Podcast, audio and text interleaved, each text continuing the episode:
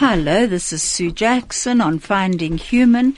And my guest today is Dr. Brian Greenblatt, and our topic is reaching our full potential. I'm really looking forward to discussing with Brian his many qualifications, but also the many areas that he works in.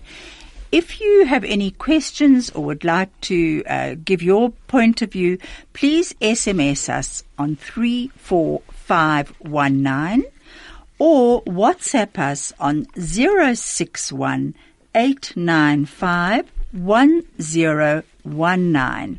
While I'm on that subject, last week a few people got hold of me to say they had sent WhatsApps, but I think they might have sent them on the old number and I didn't receive them. So just let me go through that one again. The WhatsApp number here is 061 895 1019. Now, uh, let me just tell you a little bit about Brian. First of all, I've known Brian for a long time. We were all very young together in, in uh, Germiston when we were young and uh, starting off in our lives. And through the years, I've seen him from time to time and always enjoyed seeing him.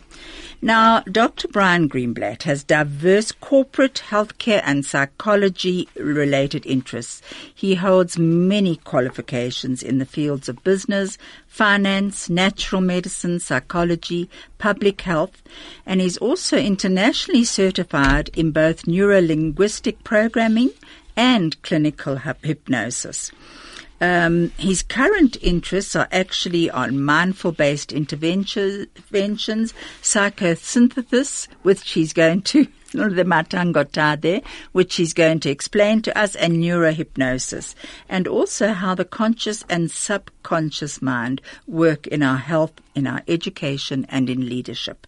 His training and his practice um, He's uh, is uh, is in successful management of South African and multinational comp- companies. Um, his real true belief is in the potential for achievement and success within every single person. So he fits very much into the logotherapeutic field of what Viktor Frankl calls that defiant power of the human spirit. And that resides in each and every one of us, no matter the gender, the age, um, or the culture or the religion. Brian, welcome here. It's so nice to have you. Um, I know that you consult and you lecture on the realization of personal well-being and self-worth, and and that you maintain a private practice in Waverley. Is that right? Yes, thank you, Sue, and thank you so much for inviting me. And uh, it really is an honor to be here. And I've always admired your programs, never thinking I was going to be fortunate enough to actually be joining you across the table. So great honor for me. Thank you so well, much. Well, it's really good to have you here. Tell me, Brian, your own journey towards all these Im- amazing qualifications. What did you start uh, when you were young? What did you actually qualify as? Well, I started my career trying to be an engineer, not very successfully, and then landed up bouncing around a while until I found my place in the corporate world. I did all the requisite bits, business school courses in finance, in human management and uh, business management, and uh, landed up running one of the biggest British uh, multinational pharmaceutical companies, uh, subsidiaries in South Africa, thinking that I had uh, arrived. This was it. I was in my mid 40s.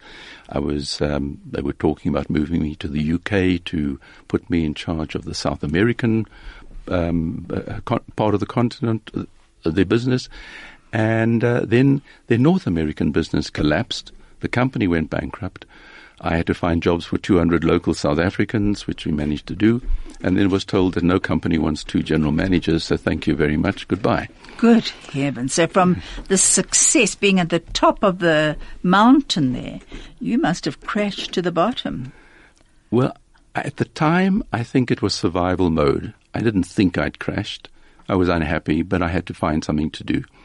So you had children to educate and a home to keep and a wife and yes, yeah. there was uh, all of those things. Responsibilities. Sort of, um, I was probably fortunate that what I had done and the way that I had done it, I had a relatively well-known um, reputation in the in the industry. So one or two people did ask me to come and do projects for them, and uh, I. What sort of projects? One was integrating um, a couple of companies that they'd purchased into a, one organization. So I worked with the CEO of the company to ensure that the people of those companies were integrated with each other, and where there was conflict, that I was able to help them manage the conflict so that there was not uh, a war. You know, when two companies join each other, sometimes it's the most powerful that survives, and everybody that isn't in that category gets sort of dumped along the line. So you you actually had quite a lot of human resource experience behind you then. And that was in yes. apartheid years. Sue, I was running a company in the heart of the apartheid time when sanctions and all sorts of things were going on. And the company was unionized. And I, I think it was, I, I think I've, I've said to you before we went in, I don't think that my knowledge of business or finance was really that great that made me be able to do the job. But I think I had a deeper understanding of human beings that I didn't even know that I had. But I became aware that people were happy to work for me, and I was able to cooperate even with unions and union bosses to the extent that the head of the union at the time came to ask me if I'd employ his wife. That's quite something. So that's trust. I, I think that it made me feel that I could handle, if anything, I could handle people. Mm. And that was where I was it was maybe recognized by someone else more than it was recognized by me. But given the opportunity, that's what I was doing for a few years. And then I set up a company for. How old were you at the time? Sorry, just to I take you back. I think I was 45, 46. Mm-hmm. So, so you yes. were young. Yeah, I, I, thought 20 years' time I'd have a good retirement with a nice pension, my feet up, and some good books, and that would be it. Didn't realize there was anything else going on. Right. The shock of that was result, it, uh, it made me realize that I needed to do something more. And it, because of my interest in people and people health, a possibility came up for me to do a degree in natural medicine that was uh, certified by the Department of Health, and it allowed me to go and do um, some, what was then called the, the, the ethnomedicine course. It covered anatomy, physiology, um, diagnostic procedures, HIV, AIDS uh, treatments and managements, believe it or not, at a time when we were still denying it to some extent. Mm. And um, that took me about five years, and that was probably the five years when I was doing fairly random consulting work for a number of companies. It wasn't day to day consulting because it was an 18 month contract or a two year contract. So it kept me busy during that time. During that time, were you fearful for the future or fearful of actually keeping your family maintained and keeping going? At a deeper level, definitely, but not at the conscious level of day to day being. From talk to music, from Johannesburg to Israel, from sport to business, this is 101.9 Chai FM. And this is Sue Jackson on Finding Human. So what you have been explaining to me is this seemed to have been part of your destiny, what was happening. Looking back on it now, what you, you, you made those choices to act, to change, to go into um, the medicine, uh, the natural medicine. So when you look back on that challenge in your life, what is it that you actually see? Well, I saw a part of me that had probably been hidden all my life because I didn't really have to see it. And um, was it a part you liked? I don't think it was a part that I actually recognized as me because I spent a lot of time in probably a semi state of denial I often thought that my success was out of luck rather than capability, and it's taken me a lot of years and a lot of understanding to realize that it takes a bit of both, and that one has to have a certain determination and skill, but you also need to be in the right place at the right pla- time or to create the situation where when luck or opportunity comes that one recognizes and does, does something about it. And I use that a lot in my treatment or my coaching with people. I was going to say, so looking back, that challenge that you actually had there almost became, you know, your, your, your wounds turned to your wisdom, didn't it? Uh, and became part of your life work then. There, there's some work that's been done about the what is called the injured healer, and how these healers are often the people that are more empathetic to the healing process that their clients need, not the healing process that they want to impose on their clients. Mm-hmm. And yes, I think that's where it comes from. I think one's own hurt is what one can use either to build and to grow or to go into hiding and to wither away. Mm-hmm. And I think this is where therapy, many types of therapy, do help. And certainly, um, uh, often, I think, I know in my own life, I have often turned to therapy to help me understand myself and circumstances that I'm facing or in.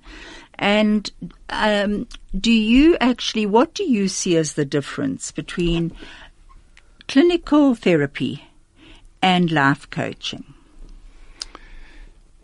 When I was doing the clinical work in terms of the um, natural medicine, I was also at that stage given an opportunity to um, uh, a, sort of a permanent position to consult for a company that required um, me to go and spend many months and eventually years learning and studying um, uh, immunology, infectious diseases, and vaccinology in France. So I, I began to see a deeper and uh, get a, a deeper understanding in Western medicine and the way that disease un- works, how it unfolds, how disease can be prevented. And within all of this, I came across neurolinguistic programming uh, um, uh, experience with someone, which introduced probably at a, at a conscious level for the first time my understanding of how strong our own ability through our minds and our thinking and how we think can influence our healing. But that must have been before NLP, neuralistic, um, oh, neurolinguistic yeah, pro- yes programming. programming. became as popular as it is now. The you know everyone now talks about NLP. So you actually saw the correlation between our emotions, our health, everything working together. It was introduced as part of the training, and I think it was the French uh, training organization wanting to stretch its wings into more than just the science of disease. So, were you training in France at the time? I was doing the vaccine training in in France. Came across the NLP training, wanted to do the training, and the only course available in France was in French and they then recommended that I get to go to the home of NLP, which is the University of California, Santa Cruz, and I spent the next nearly six or eight years commuting between South Africa and California, completing my NLP. It took me into, I managed to complete my degree in public health. I did my um, American Society of Clinical Hypnosis reluctantly, but eventually accepted me because they only accepted uh, American doctors and American registered psychologists uh, onto their course to study clinical hypnosis. I finished my master's in uh, just around about the time that I was finishing the hypnosis training, being certified, and then was again going to put my feet up when somebody persuaded me to complete my doctorate, and which I did then in counseling psychology. So it's a lot of stuff unfolded, not because I deliberately wanted to do it, but because opportunities were placed in front of me, which I then utilized and I took. Was I, there synergy in, in things falling into place, do you feel? everything, the more that I do, Sue, the more I realize how connected everything is. Mm-hmm. It, you were saying earlier about possibly these things come about through a greater power. I think that power permeates just about everything that we do. When I'm dealing with clients, to get them to see the link between their pain and their desired outcome is probably the more difficult thing to do, the most difficult, so they can actually see that there is a link. How to build that bridge between that to get them from where they are to where they want to be is what I do. That's mm. my job. Mm. And the more successfully we do that, the more successful they are at the end, and the more I feel that I've accomplished the part of my goal, which is to achieve their, help them achieve their goals. I don't need really for them to even identify whether it was NLP or hypnosis or psychosynthesis. Psychosynthesis, I'll talk to you separately about briefly. It, it's an umbrella process that covers a lot and brings spirituality into it as well. Oh, does it? Because a lot of the people I see come from all walks of life mm. and all sorts of religious backgrounds, from atheists to very, very religious people in all sorts of religions. To ignore that um, belief, to ignore that part of them, I think we're missing a huge opportunity in their one of the tools of their healing. Mm. So you've got the body, the mind, and the spirituality. And I think and I think you're so right there. I think that's one of the things that I love most of all about logotherapy is that it does look at that whole combination, whereas so many psychiatrists uh, the Freuds, the Einsteins, they they focused more on not looking at um, religion or, or, the spiritual part of life, and yes. they, I think people today are searching for something. Hi, this is Shmuel Montrose. Coffee addicts know me as a dealer, but you know me as Shmuel from Josie Blue. I'm just popping in to tell you that Josie Blue is moving across the road to 17 Glen Hazel Square, Northfield Avenue, Glen Hazel. The move will happen before Pesach and will be open during Pesach. We wish you and your family a happy Pesach. See you at Josie Blue. So there I was, South Africa, about an hour and a half outside of Cape Town, little town called Worcester and I come to realize my shoes are falling apart. So I turned to the guy driving. I said, You know any stores around here? He says, Look around. No one's really wearing any shoes. But you know what? I think I know a place. We go out there and we find this mall. And as I'm going from store to store, I can't find anything till I finally come to this sporting goods store. I'm looking around, and now, you know, you're in a store, you look at other things also. I'm looking around, I see on the wall all these inspirational quotes. You can do it. Keep pushing. Don't give up. I see this big sign in front of me that says, fall seven times, get up eight. And underneath it, in big black letters, it says, anonymous. And I think to myself, anonymous? That's not anonymous. I know who said that. I called the guy who was working there. I said, hey, come here, you know that sign? He goes, yeah. I said, I know who wrote that. He goes, man, I got paid 20 rand an hour. I don't care who wrote it. Friends, King Solomon comes along and he tells us in his bestseller, Mishle, Proverbs, chapter 24, verse 16, and I quote, Kisheva yipol tzadik v'kam.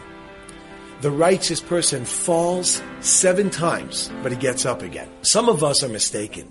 And we think, what's the difference between someone who's successful and someone who's not? We know the winner. We know the successful person. He never falls. He's always doing great. She's always successful. She always makes it. But little do we realize how mistaken we are. The difference between a winner and a loser, between success and non success, is not that one falls and one doesn't. They both fall. The difference is that the winner, the successful person, gets back up. Now you ask yourself, why seven? What does that mean that seven times the righteous person falls? What's seven? Seven are the days of the week. It's not a one time thing. You say to yourself, well, okay, I get it. You could fall and get back up, but I keep falling. How could I ever succeed? Do I have any chance? I might as well give up. Says the verse, keep plugging, baby. Keep plugging. Because it's constant. It's every day. It's going to happen. And not only that, our sages tell us, Yerida Litzorech Aliyah. We go down in order to go up. Not only is that falling not bad, it may even be the impetus to unbelievable growth. Any questions, comments, stories, jokes, attacks? As always, leave them in the comments. Looking forward to hearing from you.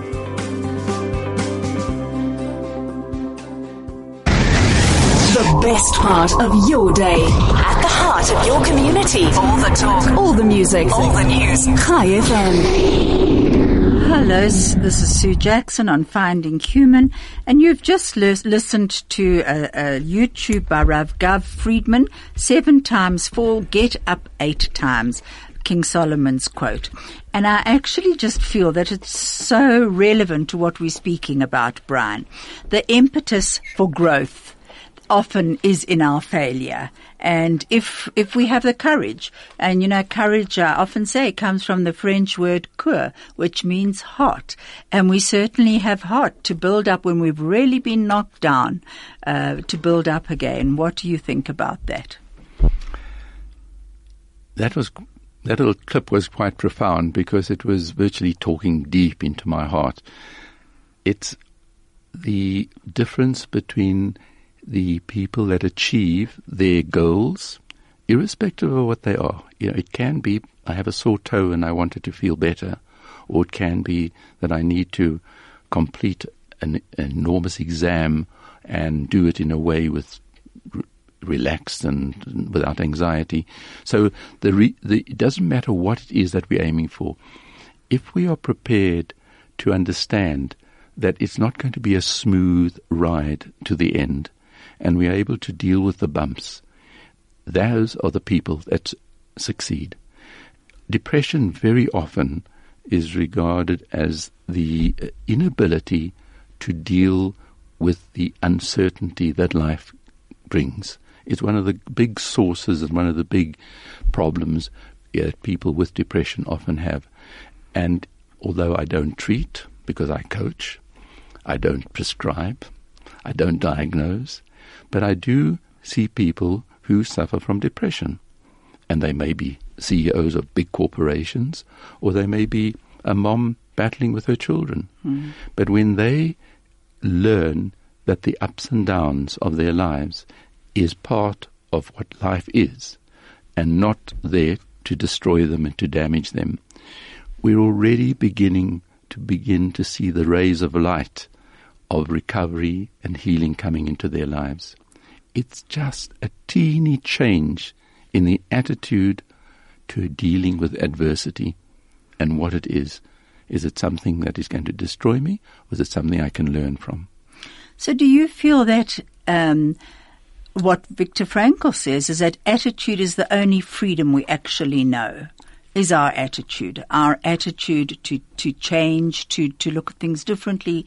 Um, however, that is our only freedom that we actually have in life, is our choices that we make within that attitude. Do you believe that's true? Well, we we often say that the things we identify with, identify with control us, and the things that we disidentify with do not control us. And part of psychosynthesis is to teach people how to disidentify with the things that they are that are harmful for them. It doesn't mean ignoring them, dropping them, forgetting them, but it means not making them you. I am not my thoughts but I can easily make my thoughts into facts, and I can easily convince myself that those facts are me. And before I know it, what is just information becomes a wound that I carry as if it was a scar that I had really earned and been and even deserved. You know what you say actually really I was reading an article called The Real You and it was it was actually also about life coaching and and it said um, uh, the the the client came to the life coach and said, "I am lazy," and the life coach said, "Are you lazy in in your work? In where are you lazy? What you know? What is?" And this person had identified totally as, "I am lazy," but when they began to look at the rest of their behavior it was actually it was a trait that they had hooked into, but it was not really them because in their work and everything they were not lazy. So it was in a particular area. Do you find that happens? Yeah, the the, the often young people in the business environment will come along and say they procrastinate. They're procrastinators. And then we say, well, right, we go, we will talk about that. Can we just put a list down today of exactly what you've done You got up, made coffee, got dressed, got in your car, went to work, did something there, got in the car again, came to visit me, did a whole lot of things that you did. So I said, well, let's just talk about which part of that was procrastination. He said, no, no, I don't procrastinate there. I only procrastinate when I'm doing X, Y, Z. And he said, well, let's pick on one of these X, Y, Zs and see where the procrastination is. Now, when there is what is interpreted as procrastination, and I think I hope I'm answering Yes, your question. are. It's usually a blockage of some sort, and in NLP, that would be then seen as a desired place where they would like to be, and a perceived current place, and and their own interpretation of their thoughts is that the current place isn't at the desired place, and I have no way of getting across. So as soon as we begin to build a bridge, and I'm not building their bridges, I in fact provide very little for my clients. I allow them to find their own solutions. And within that, constantly saying to them, as you were saying about Viktor Frankl just now, we only have control over ourselves. And once we realize that we have that control, it's hugely empowering. It's when we think other people have the control that we feel disempowered. Mm-hmm. We also, when we think we can control other people, it's a very big misconception and leads to huge disappointment because, in fact, one can't. In mm-hmm. fact, I think even a, a three or six month old baby is already beginning to take control, and we are really responding to their demands rather than having any control over what they're doing. And why should that change as we grow up? But we do think we get more and more control. And I think the more successful you become, and we'll define success just now, I'm talking about financially successful, perhaps in, in a business, and they've reached the very top, they've built up this huge business, and yet um, the control is not there because you can see these major businesses crumbling very quickly, and then what is left? The crumbs at the end. Yes, yes. I had a CEO of one of South Africa's sort of blue chip companies seeing me for a couple of months during the course of last year. Someone who I think the organization employs 30,000 people and had a strong sense of their own responsibility for these people and began to worry about how they are going to maintain the business and look after so many people if something happens to them. For it, it, it was just an irrational process that came about. Now, this person hadn't been well, so had already been going through some um, illnesses and had come through some fairly serious treatment. So, it there was quite a bit of introspection there. Absolutely. His own vulnerability was very, very visible. And he wasn't worrying about himself. He was worrying about his responsibility for everyone. Hmm. When we began to speak about the fact that every one of those 30,000 people is actually control of their own destiny, he has got something to do and he must do what he's got to do. But he's got to allow those people to take and have control over their lives. Even stand up in front of all of them and tell them that they are in control of their own destiny. He will provide a vehicle for some of what they want to achieve in their lives, but he is not in charge of them. He turned around within one week. He came back to see me a week later, or maybe 10 days later, and I couldn't recognize it as the same person. It is just a switch in his mind that turned his belief that he runs the world to the belief that he is in control of himself and everybody else is actually able to look after themselves. And he just has an overall responsibility to maintain the integrity of the organization and do all of those things and to lead it. And he has good leaders around him. He wasn't alone at the top. That's a major shift. You know, I'm just thinking um, of a, of a, a, young mother who actually approached me the other day and said, you know, she's just feeling that she's losing control of her children. And I asked what control actually meant, and she said, well, they're becoming teenagers, they're going out more, she can't always follow where they're going, and she wishes she could. And you know, before in the nursery, nursery she had a, a little video camera, and she could see right round her whole house also exactly what they were doing. And now she had to sort of trust them and that they would still behave. And the same thing, I, I looked at how much she could control and how much she had to actually let go of yeah. and trust them. Yes. And it's a very hard decision to make, you know? It's hugely. We talk about giving our children wings. Yeah. It's an easier said than done exercise because when you give them wings, you also have to let them fly. Absolutely. You can't. And uh, you know what Khalil Gibran says about yes. that, about the arrows. Your yes. children are like arrows, and you have to be the bow that lets them free. Yes. And it's not. Beautiful. It's certainly not easy. Now, going back to uh, hip, or not hypnotherapy, really, to life coaching. Therapists focus on the why of certain behavior patterns. Okay, they they sort of um, go back into your behavior, why, where you came from, your your childhood experiences, and the the why of your behavior. Mm. Whereas life coaches seem to work on more on how how you can go from here to there. Would you say that that's an accurate description or it, not? It's perfectly accurate, Sue, because the the the why is often why, what people come to one for in the first place. Um, when coming someone comes to see me in the coaching sphere, I think they have made up their mind they'd like to go and see a psychologist, but they don't want to really call this a psychology appointment. So it makes it more acceptable to go to co- coaching. The, the, boss can tell his secretary he's going for coaching, or the employee can tell their boss they're going for coaching, and it's acceptable you say you're going for therapy because you're in deep trouble, it begins, it, it's not that well received in the majority of big organizations. Mm. Hopefully they're getting better at it, but it's still uncomfortable. And I noticed that when I was practicing very close to big businesses, I never got clients from the people around there.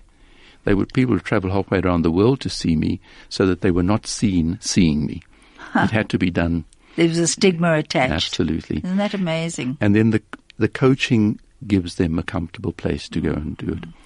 But the how um, is what I focus on in the most. I, people want to walk away with a solution. Um, they may walk in the door and say, I want to know why I'm feeling like this. I want to know why I'm behaving like this. I even people co- coming in, in having had a broken relationship, and I want hypnosis to make me forget the person. And when we start saying, listen, the whole idea of what we're doing here is for you to understand what's going on, not to forgive and forget and to do all sorts of other things, but an understanding of what's going on takes you into how do you then move into the next steps of it. Mm. The why is sometimes important for people to know, but I, I, I, even, even uh, people wanting to go into regression, past life regressions, if they want to, I would take somebody there, but I'm not. It's certainly not something I would offer. Mm-hmm. I want so to go what forward. What criteria do you actually go on to offer the different your your many different fields that you do offer? My clients indicate to me what their needs are. So they lead you, and I take them where they should be going. I work with them to make sure that it's ecologically sound. If I think somebody's in a terrible relationship, um, but that means that they'll be out in the street and they won't have a roof over their heads and they'll starve to death. I've got to be very careful about working with them to leave a relationship. What we need to do is, and I'm talking not talking about abusive or danger or risk mm. to life and soul, but just people that are not really matching. One can work with them to get them to have a better understanding of why they're there, what op- other opportunities there are, and how they can maybe change the relationship in couples therapy or some other form to bring it closer to where they will be happy and contented. Not all solutions are perfect, but if they are going to disrupt, uh, if a, dis- a, decision for one person is going to disrupt a whole family, a decision for one employee is going to disrupt, disrupt a whole company, or get somebody fired, um, one has to be careful how one works to take that person to the outcome. So sometimes one has to mold their desired outcome to be a healthy, ecologically soundly developed outcome, and then together to work to get there. That that sounds that sounds right to me. I must admit. But talking about a healthy, I'm sure that there are times when when healthy means actually going onto medication as well. Do you refer then, if that's the uh, case, if um, if someone comes to you and you can see that really they are needing anti-anxiolytics or uh, something for the depression? Uh, I refer often, and I am not anti-medication at all. If I was talking as I have recently had someone who wants to come off medication, we then work with them and their doctor to see what the process is of taking them off medication, but also self strengthening their self-esteem and the issues that they are possibly masking with the medication mm. deliberately mm. sometimes, mm. so that when they come off it, they are able to deal with the rough road that they're going to experience after the medication. But a lot of people's medication is part of what keeps them going moment by moment. And I'm not going to change that if they are happy with it but you do manage to work. To, you obviously do have people that you do work with. Yes, yes, okay. I do. Stay relevant and up to date. Keep informed. This is 101.9 Chai FM. Hello, this is Sue Jackson on Finding Human. My guest today is Dr. Brian Greenblatt, and we are talking about life coaching. We actually haven't even really got round to um, hypnosis yet, but Brian will definitely be coming back, hopefully. I hope so, Brian, uh, because we've got a lot to cover. Life coaching, according to Tommy, Tony Robbins, is truly its own unique service designed to help ambitious achievers meet the outcomes that will bring them success and fulfillment.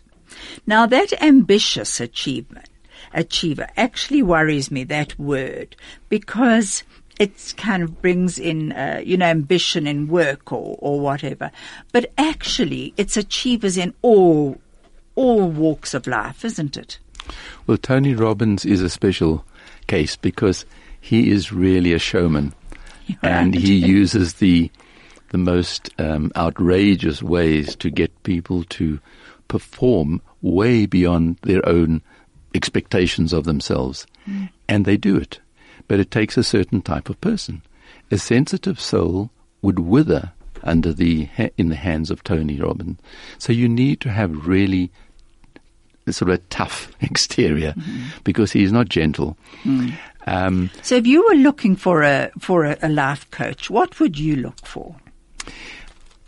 So, the pros, the the most important thing is an element of trust, and how does one actually and have that trust or develop that trust without meeting the person and spending time with them?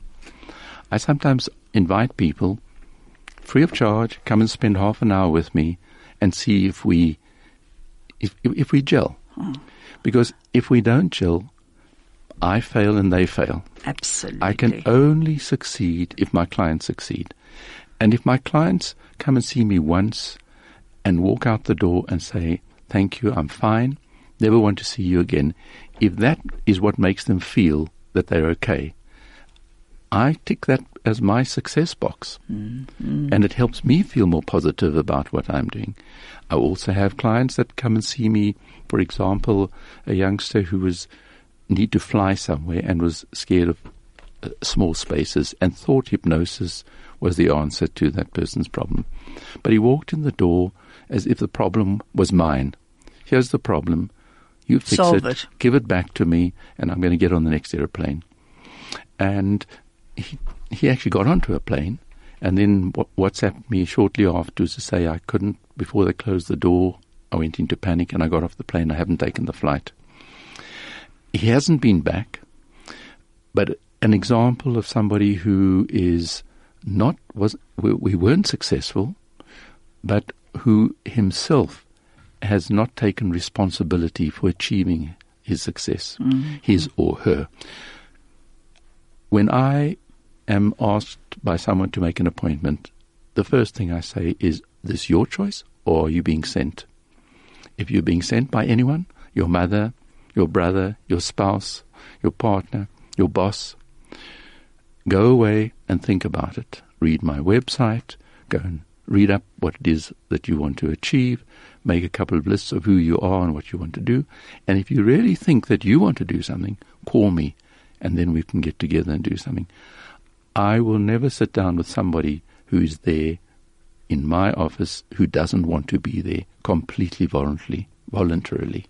I really like that because for me, the essence of a therapist, of any type of therapist, is in authenticity. And if I walk in and I meet someone I feel with, and even in friendship, quite honestly, in relationships, who is authentic to themselves, they know who they are. They're not trying to impress me with their knowledge or with anything else. Then I can begin to communicate with them or work with them because I can begin to trust them then Absolutely. knowing that they have their own vulnerabilities as well, and uh, and that because of that they will understand mine too. You know, not not necessarily the same, but certainly my own. You know, we also discussed before coming in here. We discussed about how difficult it often is for for uh, children of wealthy parents or children going into their parents' businesses, um, for them themselves to find their own worth. And you do get a few clients like that. Where do you feel that they can feel a failure or they can feel a success in their own right? How would you say they should go about that? Sue, my, one of my favorite interests at the moment is the mindfulness programs that are being offered. And I did mention to you that I'm sort of stretching my educational capacity to do a, a, a postgrad at Stellenbosch University in mindfulness based interventions.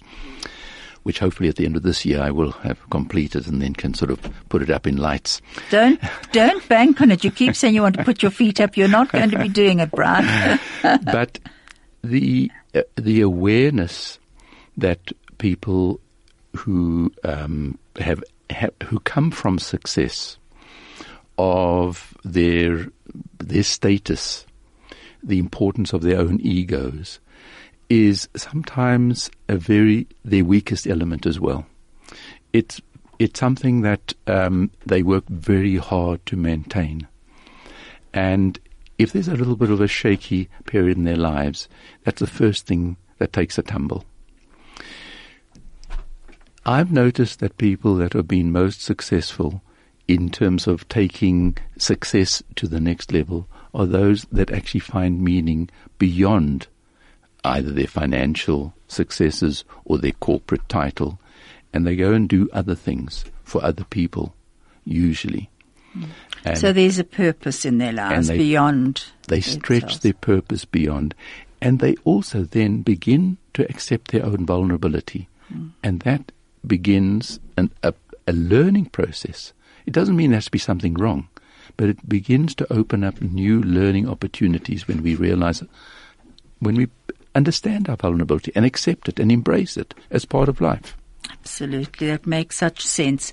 You know, there was a question that came through about um, how would you, what would you suggest for someone who has been through surgery, through medication and everything, and yet still um, they have a, a bladder problem, and they they the burning is still in their, their minds all the time. Now, whether it's actually a, a true burning, a physical uh, feeling, or an emotional feeling, how would you deal with that if someone came to you with a problem like that? Well, if one is using hypnosis, the ability of our mind to either exaggerate what's going on or to find a different meaning in what's going on. And I'm not talking about eliminating, because sometimes the burning, sometimes the pain, sometimes the discomfort is there for a purpose as well. So even in the healing side of things, one doesn't want to artificially take away certain things, but an, an uncontrollable burning sensation by getting the mind to begin to see it in a different way. Not me, I'm burning, but this is an intruder that is burning me, and how do I build a barrier between myself and this so that I can manage it in a way that is acceptable to me. Wow, I like that answer. Um, Craig is actually showing me that we're going to be wrapping up shortly. But Brian, just quickly, what we need to cover next time, because I have had a few questions on it, um, has has been on um, age. Perhaps will we have time, Craig, to, to discuss age when we come back? Okay. A frequency like no other. 101.9 Chai FM. Hello, this is Sue Jackson, and I have with me in the studio Dr. Brian Greenblatt, and we are talking about uh, life coaching and hypnosis and mindfulness and many other areas. And Brian will definitely be back again because we haven't covered everything. Right now, I want to look at age. What do you feel that right until we take the last breath, that people can still change? Yes, I have absolutely no doubt that age is not a barrier to anything whatsoever. I heard Kathy yesterday talking on the radio about an, I think, an 87 year old man that died while surfing. Um, so wonderful. Age is very much in the mind and how we believe and how we see it. We obviously do physically deteriorate, so we do need to deal with different things and more things and more medications to keep us well and to keep us going how we allow our minds to perceive. Because when we say what we perceive we can achieve, it applies across the barriers of age, it applies in medicine, in whichever area we're going. Our minds and our subconscious minds are so strong, subconscious in terms of often giving us messages that we're really not looking for, and our conscious mind giving us messages that could either be very positive or maybe even negative and destructive. If our minds are in the right place, we can actually deal with age and deal with issues approaching or that we are, as, as we approach old age in a way that actually can be very, very fulfilling age is not a barrier to anything. And nor is the time of life. You know, there was this, there's, uh, I always think of a story of an, a, a man with AIDS. Um, he was in the Rustenburg area dying of AIDS and living in a shack and one of the nurses from hospice went to go and visit him, and he all he did was complain about his grandchildren, his daughter-in-laws. He said they were poisoning him, and she actually held him and took him for a slight walk out of the the shack, and they sat on some boulders, and she taught him this well uh, um, self transcendence technique of of imagining that he was looking through the top of the his shack, and what was he seeing, and he was quiet for quite a long time. And afterwards he said to her, I can't believe it. I thought the children were knocking my feet the whole time because they just wanted to irritate me. But now I see it was a way of them sort of saying, hello, grandfather. And he said, and I, I thought my in, my daughter-in-laws were trying to poison me with all the sugar, and I realized they were actually doing without sugar in their own tea to give it to me to try and build me up. And he went back in, and according to his family, a few days later, he, he passed away. But they, they, they got hold of this, this nurse and they said, what on earth did you say to him? He became this appreciative, wonderful grandfather and father-in-law in the last few days of his life. It's a wonderful story. Mm-hmm. Now, um, Reb Nachman of Breslov said, one must never grow old, neither as an old saint nor as an old follower. Being elderly is a vice. A person must always renew, begin, and go back and begin anew. Do you agree with that? He was actually talking about the body, uh, about the emotional landscape. Okay. Hi, this is Sue Jackson. I believe there's a call that's come through. Um, yes, like name is Lance, and I'm from Johannesburg, South Africa. Right. Ah, Um, I just feel like it's a sad story with this guy dying with AIDS, and um, I just think it's very sad. I, I don't know what to say further. You know, it was, of course, it was a very sad story. Yes. However, he reclaimed his own spirit at the end. He took control and made the choice to become what he wanted to become at the end of his life. And so his family were actually, I might add, left in awe of how he had taken control and become a, a terrific person. Um, and that was through all his pain, through everything else that he was suffering, emotionally, physically, he still had the choice to choose his attitude. Yes, and I, I'm sure he had a good laugh and a long, healthy laugh. Um, I'm not sure about that, but Lance, I'm being told by Craig that I've got to wrap up here. But thank you so much for phoning in. It was good to hear from you, and you take care of yourself. Thank you, and I wish you all a happy Passover. Yes, you too, Chag Sameach. Thank you very much. Thank you very much, Lance. Thank you, Craig. Are we wrapping up by now? We are. Brian, will you please agree to come back? With great pleasure. Thank you very much I would like you. Thank you. I'm I'm cutting you short here, but because I want you to give out some contact details of your own. Well, I think everything that um, people would need to get hold of me, if they just look on my website, briangreenblatt.com. It's a one word, briangreenblatt.com. And uh, my mobile number, I would prefer if I was WhatsApped or SMS'd and I could respond to those calls so that I'm not consulting at the time that people are calling, and that would be to dial me in 082 555 That is my mobile number, and that's the number that's with me all the time. And So I am a uh, one man band, so you're not going to find a receptionist or anyone else answering my phone. But you do. I know you do get back because I have phoned you, and you've certainly replied to my my messages that I've left you. So that's briangreenblatt.com or zero eight two double five double five nine two nine. Thank you again, Brian. We're going to be ending with a song, and it's called "Don't Give Up" by who's it by? Craig Petty, I think. Somebody um, Petty. I did write it down because we need to. Just wait one moment. Can't find it. Craig, who's who we got there? Okay. Uh, he's just given me his cell phone. It says, listen, I won't back down by Tom Petty. And I think that's very relevant for us today. I won't back down.